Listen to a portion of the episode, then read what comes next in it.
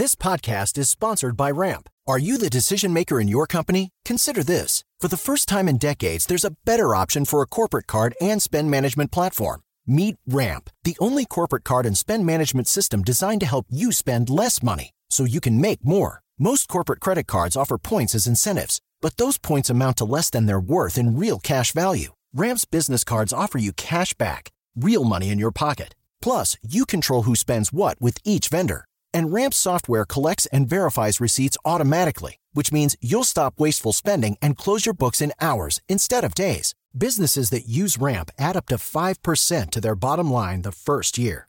If you're a decision maker, adding Ramp could be one of the best decisions you've ever made. And now get $250 when you join Ramp for free. Just go to ramp.com slash easy. Ramp.com slash easy. R-A-M-P.com slash easy. Cards issued by Sutton Bank and Celtic Bank members of DIC terms and conditions apply. Podcast da Pan. Olá, seja bem-vindo ao podcast da Pan, que deixa você bem informado com as principais notícias do dia e as análises dos nossos comentaristas de um jeito rápido e dinâmico. Hoje é sexta-feira, 10 de julho de 2020. Acompanhe os destaques comentados por Josias de Souza e Rodrigo Constantino. Dias Toffoli manda a Lava Jato compartilhar todos os dados de investigações com a Procuradoria-Geral da República. A decisão do ministro do STF, em caráter liminar, foi proferida após a PGR apontar que a Força Tarefa em Curitiba teria investigado políticos com foro privilegiado. Já se sabia que o Ministério Público Federal, em pé de guerra, brigava consigo mesmo. A novidade é que a troca de sopapos produziu uma fratura exposta. Em seis anos de existência, a Lava Jato colecionou inimigos muito poderosos. Eles não liquidaram a operação, mas conseguiram enfraquecê-la. O Procurador-Geral da República, Augusto Aras, sinaliza a intenção de completar o serviço de demolição. Dessa decisão individual tomada em pleno recesso pelo presidente do Supremo, Dias Toffoli, ele empurrou o Aras para dentro dos arquivos sigilosos da Lava Jato, em Curitiba, no Rio e em São Paulo. O procurador-geral vai percorrer os podres ainda não denunciados da República. Essa excursão visa investigar o trabalho dos investigadores e não combater a podridão. Por trás dessa desavença, há uma briga de poder. Os procuradores de primeiro grau avaliam que o Augusto Aras está a serviço do Bolsonaro. E o procurador-geral acha que a turma da Lava Jato, especialmente o núcleo de Curitiba, inverniza as pretensões eleitorais de Sérgio Moro. Os corruptos assistem a essa briga animados, eles sabem que não perdem por esperar, ganham. STJ concede prisão domiciliar a Fabrício Queiroz e a mulher dele, que continua foragida. A decisão é do presidente da corte, João Otávio de Noronha, que estendeu habeas corpus a Márcia Oliveira de Aguiar, por entender que ela precisa cuidar do marido. O Fabrício Queiroz foi preso em 18 de junho. Só depois do início do recesso do judiciário, em 2 de julho, a defesa recorreu ao STJ. Se fosse protocolado antes do recesso, esse pedido de prisão domiciliar cairia nas mãos de Félix Fischer. Ele é relator do caso da rachadinha lá no STJ, é um magistrado temido por 11 em cada 10 réus. No plantão, o recurso caiu sobre a mesa do presidente do STJ, o João Otávio Noronha, por quem o presidente Bolsonaro já declarou que é apaixonado. Foi amor à primeira vista, disse o presidente em abril. O Noronha concedeu a prisão domiciliar não apenas para o Queiroz, mas também para a mulher dele, a Márcia Aguiar, que nem chegou a ser presa, está foragida. Alegou-se que o Queiroz sofre de câncer, correria o risco de pegar a Covid-19 eh, na cadeia, e sua mulher foi mandada para casa sem passar pela, pela cadeia, porque precisa cuidar do marido. Ao desviar do Félix Fischer, o, o, o, advogado do Queiroz revelou uma mira extraordinária, uma pontaria extraordinária, porque ele apontou para o Noronha. Todos saem aliviados desse episódio, menos o presidente do STJ. É, o advogado solta fogos, o Queiroz e a Márcia esquecem por hora os pensamentos sobre delação, o amor do Bolsonaro sai fortalecido, e quanto ao Noronha, por mais que ele argumente que decidiu conforme as suas convicções jurídicas, ele não vai se livrar dos comentários maledicentes. Jair Bolsonaro volta a defender o uso da cloroquina e afirma que não deve estar livre do coronavírus na próxima semana. Sem máscara, o presidente fez uma live semanal sozinho nesta quinta-feira para evitar contaminações. Exibiu uma caixa do medicamento, mas negou estar fazendo propaganda. Por mais que o presidente negue, ele já é o garoto propaganda da hidroxicloroquina, mas não ganhando nada comercial com isso. Ele acredita no remédio, ele acha que de fato, e tem vários especialistas que confiam afirmam ainda que faltem estudos científicos mais robustos, que tomada logo no começo dos sintomas, ela ajuda muita gente a atravessar melhor essa pandemia, né? Essa virose. Então ele está apenas é, divulgando uma crença pessoal íntima e que ele já tinha externado várias vezes, assim como o presidente dos Estados Unidos. Agora, é preciso sempre lembrar que se trata de um remédio com baixo risco, conhecido, que tem uso, inclusive profilático, preventivo, há décadas, quando as pessoas vão para regiões onde tem malária. Ou seja, também não é para tanta celeuma, não é como se ele estivesse é, indicando o, o uso de veneno.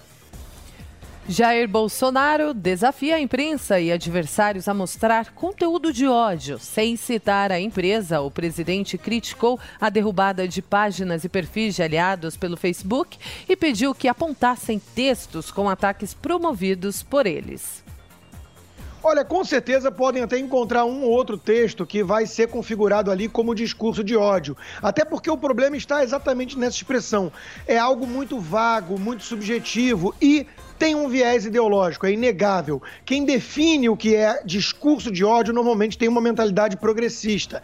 Acha que protege as minorias e qualquer discordância de sua cartilha politicamente correta é logo vista como discurso de ódio. Trata-se muitas vezes aí de uma tática, de uma, estra... uma estratégia mesmo para calar os dissidentes da direita, os pensadores mais conservadores. Se o presidente ou seu gabinete produz discurso de ódio, ódio, o que dizer de vários outros? Vários políticos atacam seus adversários de forma um tanto virulenta e não podemos deixar de fora a própria imprensa, né? Vimos essa semana, um tanto estarrecidos, a Folha de São Paulo, o maior jornal do país, com uma coluna desejando a morte do presidente Bolsonaro. Talvez isso seja discurso de amor. Ao comentar a decisão do Facebook, de desligar da tomada a rede de desinformação vinculada ao Planalto, aos seus filhos e aos parlamentares aliados, o Bolsonaro soou desconexo. O presidente não disse nada a respeito do seu assessor especial, Tércio Arnaud Tomás, que é a face do Planalto nessa rede tóxica do bolsonarismo. Ele desafiou a imprensa a apontar mensagens de ódio no seu Facebook e nas páginas dos filhos. Elas até existem, essas mensagens. A questão é que as contas desativadas não são essas contas oficiais, mas as falsas, concebidas com o propósito deliberado de ludibriar. O presidente disse que está sendo perseguido. O diabo é que a ação do Facebook ocorreu em 11 países. Para que essa tese da perseguição ficasse em pé, seria necessário incorporar ao rol de perseguidores do presidente Bolsonaro as cerca de 400 empresas que ameaçaram cortar ou cortaram verbas publicitárias do Facebook para forçar a plataforma a agir contra a desinformação e o ódio. A lista inclui Coca-Cola, Unilever, Ford, Volkswagen, Starbucks, Adidas. Não há comunistas nessa relação, só capitalistas. O discurso do presidente Bolsonaro perdeu o prazo de validade, não tem nexo. O presidente promete anunciar hoje o nome do novo ministro da Educação. Jair Bolsonaro afirmou ter conversado com cinco ou seis candidatos e analisado currículos, mas quem escolherá o nome conciliador para o cargo? Estudo britânico alerta para danos cerebrais provocados pelo coronavírus. Segundo os neurologistas, a doença pode deixar sequelas graves no cérebro, gerando delírios, derrames e inflamações que podem aparecer só mais tarde. Fila do auxílio doença do INSS sobe 120% com postos fechados. Segundo o TCU, o total de benefícios por incapacidade foi de 240 45 mil em fevereiro para 545 mil em maio, dos quais mais de 90% são por problemas de saúde. Wilson Witzel presta depoimento à Polícia Federal sobre operações policiais no Rio de Janeiro. Em nota, o governador disse ter reforçado que as polícias militar e civil do Estado atuam para salvar vidas e que não as incita à prática de crimes. Olha, o governador Witzel tem que se explicar muito aí sobre suspeitas de superfaturamento na compra de materiais para combater a pandemia, o tal Covidão que vai se alastrando por vários governos e prefeituras Brasil afora. Sobre a questão da polícia, ele é tido ali como linha dura, comemorou naquela cena que ficou conhecida no país todo a morte de um uh, sequestrador. Só que, veja, é preciso levar em conta que a polícia do Rio de Janeiro atua numa condição muito peculiar. Aquilo é uma zona de guerra, principalmente quando vai é, entrar em operações em favelas dominadas pelo crime. São verdadeiras fortalezas do crime, graças ao Brizola lá atrás e vários outros com visão mais progressista. Então não dá para você exigir da polícia que ela chegue carregando é, flores para esses bandidos fortemente, fortemente armados com fuzis. Então, a, a, o aumento de letalidade da polícia é sempre muito criticado pelas ONGs Paz e Amor e pela mídia, mas é ela que consegue oferecer resultados de queda nos índices de criminalidade. Você não vai combater o crime ainda mais num lugar como o Rio de Janeiro cantando Imagine. Um parque de diversões no Japão pede a visitantes que não gritem em montanha russa para não espalhar o coronavírus. O Fuji Highland divulgou um vídeo em que orienta os clientes a manter um rosto sério para as fotos durante o percurso e só gritar com o coração. Pilotos iniciaram nesta manhã em Spielberg, na Áustria, os primeiros treinos livres do Grande Prêmio da Estíria. A segunda prova da temporada 2020 de Fórmula 1 será realizada no domingo, a partir das 10 horas da manhã, no mesmo circuito onde aconteceu a corrida inaugural. Conselho Nacional do Ministério Público pede a Augusto Aras informações sobre diligências na sede da Lava Jato. A intenção é apurar a acusação da OAB sobre investigações informais de procuradores da operação no Paraná ao lado de agentes do FBI. Brasil já tem mais de 1 milhão e 755 mil casos confirmados de Covid-19 e mais de 69 mil mortes pela doença. Em 24 horas, foram mais 42.600 registros, com 1.200 220 mortes. Casos recuperados passam de 1 milhão e 54 mil, segundo o Ministério da Saúde. A caminho da trágica marca de 70 mil mortos, o Brasil vive uma fase especialmente delicada da pandemia. O país não enfrenta uma crise sanitária, mas 27 epidemias. Cada estado lida com o coronavírus à sua maneira. Mesmo dentro dos estados, há diferenças entre o que ocorre na, nas capitais e no interior. Isso introduz uma dose de caos num cenário que já é confuso. Quem define bem essa situação é o ex-ministro da Saúde, o Nelson Teich. Vive-se no Brasil a fase da flexibilização do isolamento social. E a retomada das atividades econômicas ocorre de forma confusa. Falta uma coordenação central. Nas palavras do ex-ministro Teich, o modelo atual para liberar a economia pode acabar em inúmeras idas e vindas no sistema em que a mesma coisa é feita repetidas vezes na ilusão de que em algum momento vai funcionar. É quase como a espera de um milagre, disse o ex-ministro. Os Estados Unidos estão vivendo um drama, esse drama do vai e vem do isolamento. Por descoordenação, o Brasil está sujeito ao mesmo flagelo. Carlos Bolsonaro chama a fake news de lixo e fala em novo movimento pessoal. Após a remoção de contas no Facebook ligadas a assessores da família, o vereador afirmou no Twitter que surpresas virão. Pois é, o filho do presidente sempre com mensagens enigmáticas, né? E alguns especulam que ele quer mesmo vir morar aqui nos Estados Unidos, mais precisamente no Texas.